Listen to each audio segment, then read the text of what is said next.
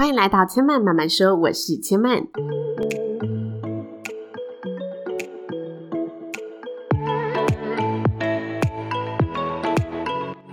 目前频道在 Apple Podcast、Spotify、Google Podcast 都听得到。喜欢的朋友欢迎帮千嫚订阅并留言评论，让更多人可以认识千嫚慢慢说喽。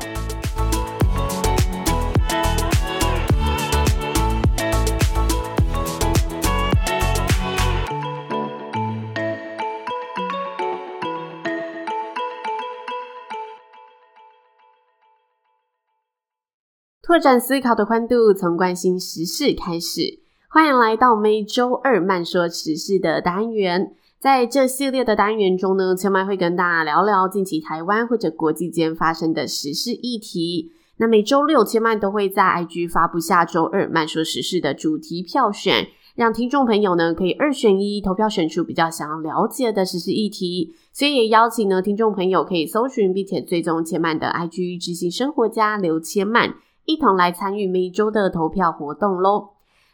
那上周六投票的选项分别是：印度有一只怀孕的母象疑似遭人喂食装有鞭炮的凤梨，导致这个母象呢一尸两命，因为这一头。大象其实它肚里是怀有象宝宝的。那炮竹在嘴里爆炸之后，母象呢跑到河边取水，所以当人们发现它的时候，它的嘴巴其实都是被炮竹炸烂的。那这则新闻也引起了许多人性啊以及动物环保的议题讨论。那另外一则呢，则是票数比较高的新闻议题，也就是今天要跟大家分享的时事，是欧洲近年来最知名的英国儿童失踪悬案。这名失踪的女童呢，叫做马德琳。她十三年前跟父母到葡萄牙出游，结果半夜呢，在度假村里失踪了。但是在失踪的十三年里呢，马德琳的父母亲并没有放弃找寻她。终于在上周，这起悬案出现了曙光。根据德国联邦检调的交叉比对，发现一名呢，因为性侵案而入狱的四十三岁德国籍男子，他叫做克里斯坦宾，设有重嫌。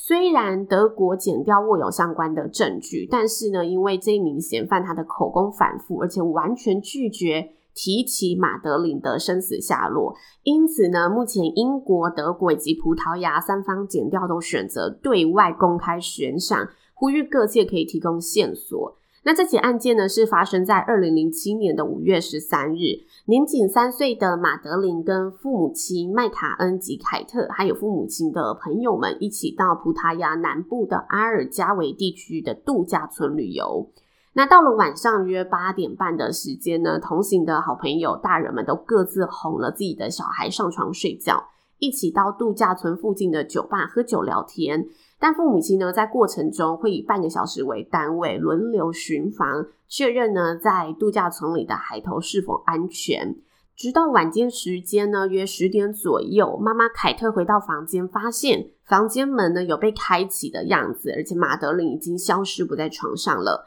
麦凯恩夫妇发现孩子不见之后呢，立马通知度假村和当地的警方。但是葡萄牙警方在收到案件后，虽然有派人到度假村里面搜索，但是并没有进行呢周边交通的盘查，也没有封锁度假村，然后也没有第一时间把失踪女童的样貌特征公开给第一线的前线员警。由于当时正值南欧的一个旅游旺季，那女童失踪的地点也属于热门的观光景点。所以这个案件很快的就引发了媒体的关注，马德里呢就此被列为全球的失踪人口。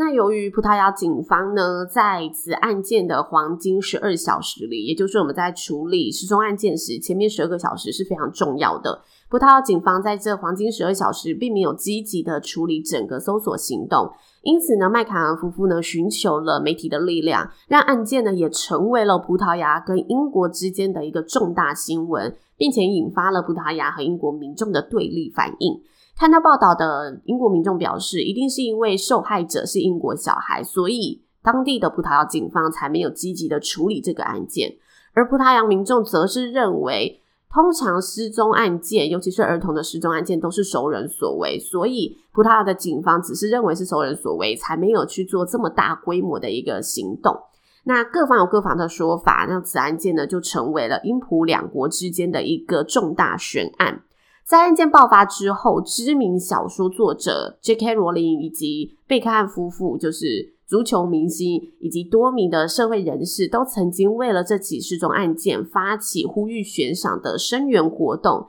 但案件呢，仍是处于非常焦灼的状态。在这十三年以来，也出现了许多的推测版本和阴谋论之说。这个阴谋论有什么呢？像是葡萄牙的警方曾经认为马德琳是被自己的父母亲所害。警方提出的原因是呢，当时麦凯恩夫妇呢只顾着向媒体寻找马德琳，却不愿意配合警方的调查。因此呢，他怀疑从头到尾都是麦凯恩夫妇自导自演的一个案件。也有另一名调查的葡萄牙警员呢，曾经指出马德琳其实是意外死亡，但是。呃，麦凯恩夫妇呢，却谎称自己的女儿失踪，根本没有这起失踪案件。那麦凯恩夫妇呢，在案件发生之后，遭到了各式各样的抹黑呀、以及嫌疑争议。但是呢，这对夫妇始终勇敢的面对大众，并且呢，对提出这些不实指控的警方做出呢法律的一个诉讼，控告他们诽谤，最终都是获得胜诉，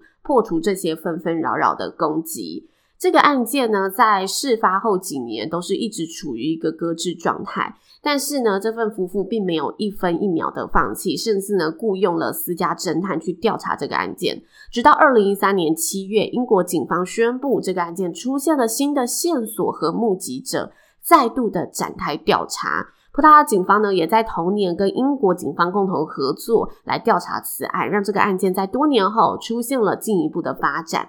在案件十年后的二零一七年，其实马德琳母亲呢也曾接受英国广播公司 BBC 的专访。她在采访上说呢：“我们每年都还是会为女儿准备圣诞节的礼物和生日礼物，我们是不会放弃找寻女儿的下落的。”终于在上个月，警方在多重证据的交叉比对之后，找到了并且公布了这个案件的嫌疑犯。麦凯恩夫妇呢，在看到警方公布嫌疑犯之后，也透过发言人表示，其实女儿在失踪的这十三年里面，出现了数千种线索和嫌疑人，但这次呢，是警方第一次如此明确的指出嫌犯，所以不论结果如何，我们都需要知道，这样子我们才得以获得平静和安宁。我们所做的一切都是为了找到孩子，揭露真相，追究责任。我们永远不会放弃找到马德琳的希望的。那大家一定很好奇，这一次整起案件出现的重大证据是什么呢？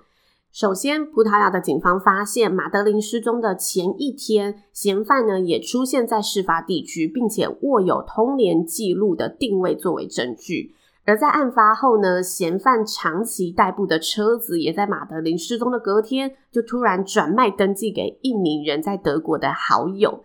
同时呢，警方又对比了在案发过后二零零七年到二零零八年搜集的相关的目击者的证词，发现呢，这名嫌犯的外貌与当时目击者所叙述的特征极度相似。那由于呢，这一名嫌犯的前科记录里，他曾经惯性的闯入葡萄牙的旅社行窃观光客，并且呢有打劫性侵的记录，加上他在二零一九年曾经性侵美国妇人，被判刑七年，种种的案件以及悬疑的因缘连接在一起，让各方警检呢联想到了在二零一七年曾经有一个关键证据。那就是呢，警方曾接获一则克里斯坦 B 朋友的通报讯息。克里斯坦 B 就是这个嫌犯。这个朋友在通报内指出，某次呢，这个嫌犯在酒吧的电视里看到了马德琳的新闻报道，然后他是在一个酒醉的状态下，就脱口而出跟朋友自白说：“我知道电视里的那个女孩的下场，我全部都知道，而且只有我一个人知道。”随后呢，克里斯坦 B 就拿出他性侵女性的影片，让这一名朋友吓得当天报警，然后提出了这一个通报的讯息。而这个通报在当时呢，也作为了一个刑事的记录，成为了今天突破性的关键证据，让警方呢得以在多样证据中循线锁定，拼凑出这个案件的嫌疑犯。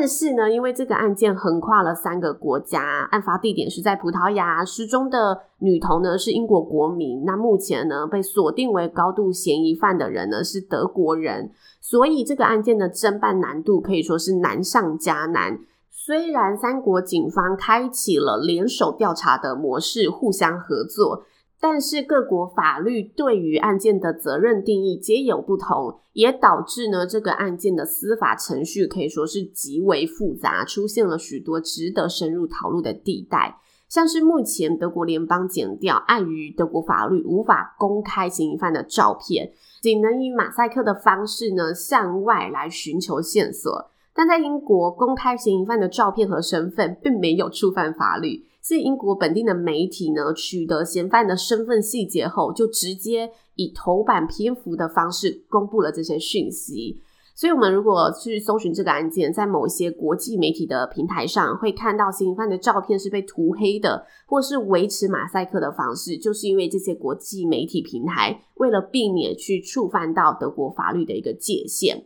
同时呢，目前德国的侦办方向是将失踪女童推断为身亡状态，以谋杀罪的罪名方向在处理这个案件。但英国检调呢，目前仍然将这个案件定义为失踪人口案件，两者所面临的刑事追诉期以及罪责审判都存在着非常大的一个差异性。这也是非常值得我们在后续案件中呢去关注的一个方向。整体而言，虽然目前警方呢握有重大的证据，但是由于呢嫌犯矢口否认这一起案件，对于这个案件呢并没有做进一步的说明，也没有认罪，所以呢三国的警方目前就是非常积极的公开这相关的讯息，希望可以呃找寻相关当年可能有在。该地带出没过的人，或者相关友人、相关的目击证人，可以一同的提出更有力的证据，让这个案件可以直接的来进入下一个阶段。